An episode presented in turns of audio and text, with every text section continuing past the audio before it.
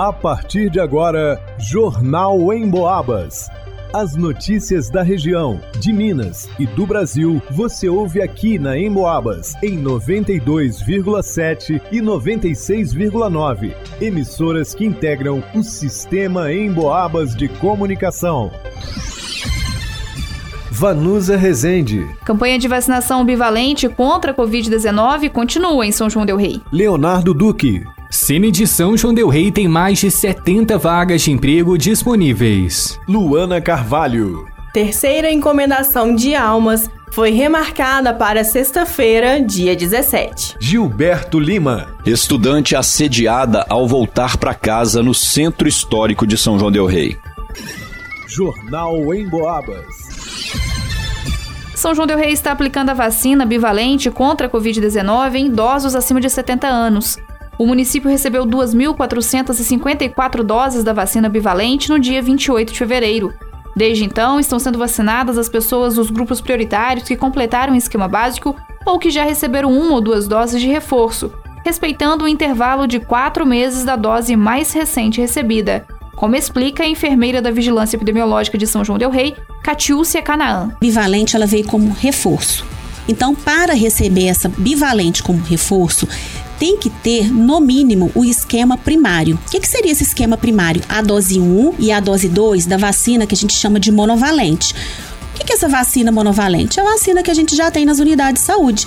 Então tem que ter, no mínimo, essas duas doses. Ou duas doses da Pfizer, que é a que a gente já tem de costume, ou da AstraZeneca, ou da Janssen. Ah, mas eu tenho 40 anos, o meu esquema vacinal teria que ter quatro doses, porque a partir de 40 já são quatro doses, né?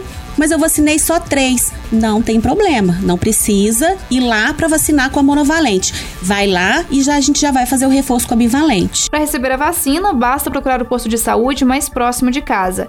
A orientação é entrar em contato com a unidade de saúde, uma vez que os horários de funcionamento podem variar. Para o Jornal em Boabas, vá no Usa Resente. O Cine de São João Del Rei atualizou as vagas de emprego disponíveis para o município. Ao todo, são mais de 70 oportunidades. Algumas delas são açougueiro, ajudante de cozinha, assessor de comunicação, auxiliar de produção, balconista, caixa de farmácia, camareira de hotel, caseiro, cobrador de transporte coletivo, cozinheiro geral, costureira de reparação, empregada doméstica, encarregado de obras, faxineiro, garçom, instalador de alarmes, jardineiro, merendeiro, motorista de ônibus, oleiro, fabricação de tijolos, pedreiro, recepcionista, repositor, serviços gerais, técnico em informática, dentre outros.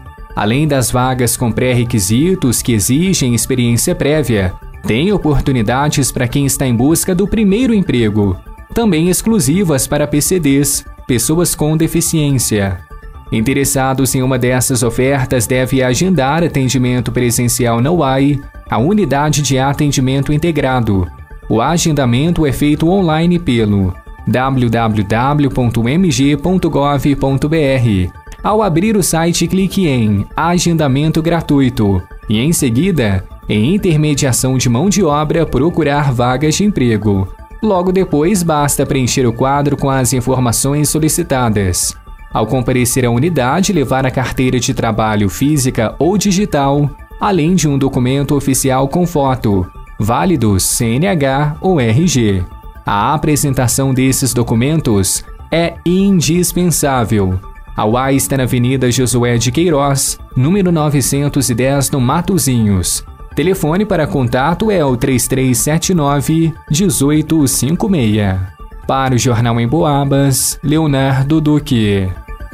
Devido à chuva, a última encomendação de almas de 2023, que tinha saída marcada para as 23 horas do cemitério municipal, o Quicumbi, foi remarcada para sexta-feira, dia 17 de março. A encomendação de almas é uma tradição bicentenária, um cortejo que percorre as ruas da cidade às altas horas da noite rezando o Santo Rosário em sufrágio pelas almas de todos os fiéis defuntos. A terceira encomendação começa na porta do cemitério municipal, o Quicumbi, e termina na Praça Doutor Teixeira, no Largo da Cruz. Nas paradas de cada encomendação são feitas orações em latim e português, como chamar as almas e entregar-lhes cantos, lembranças, lamentos e orações. Durante o trajeto, além da oração do terço e cânticos, em pontos já marcados pela tradição, são executados os motetos dos passos, de autoria do maestro Martiniano Ribeiro Bastos.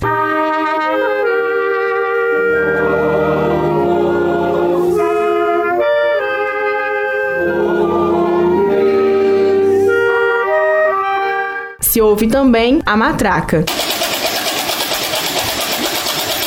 Simbolizando a cruz e anunciando o início das orações. Quem conduz os cristãos não é um padre, mas um leigo, membro da Irmandade, que recita junto com os fiéis o terço durante todo o trajeto. A última encomendação de almas foi remarcada para sexta-feira, dia 17 de março. A saída será do cemitério municipal às 23 horas. Para o jornal Em Boabas, Luana Carvalho. No final da noite de ontem, por volta das 11 horas e 20 minutos, uma jovem de 18 anos, natural da cidade de Pirapora e atualmente moradora do Centro Histórico de São João del Rei, acionou a polícia e relatou ter sido vítima de importunação sexual. Segundo a vítima, ela estaria voltando do conservatório para sua residência quando, próximo à ponte da cadeia, encontrou um homem mais velho, que usava um agasalho, o qual é magro e aparentava ser morador de rua. Quando ela cruzou com este homem, ela achou que ele iria pedir dinheiro. Entretanto, ele a segurou pela mão e tentou beijá-la sem o seu consentimento. Assustada, a vítima conseguiu se desvencilhar do desconhecido e saiu correndo para sua residência. Após serem informados do fato, policiais realizaram um patrulhamento com o intuito de localizar o indivíduo, mas ele não foi encontrado. A jovem foi então orientada quanto aos procedimentos futuros. Para o Jornal Emboabas, Gilberto Lima. Em pesquisa inédita do Cantar Ibope, realizada em todo o interior de Minas Gerais, um dado importante apontou que, de geração em geração, o rádio se mantém como um veículo que renova seu público, se consolidando a partir do momento que as pessoas acumulam mais idade. Eu vou explicar melhor. Segundo a pesquisa, 19% das pessoas do interior de Minas começa aos 12 anos a ter relação com o rádio, normalmente em casa.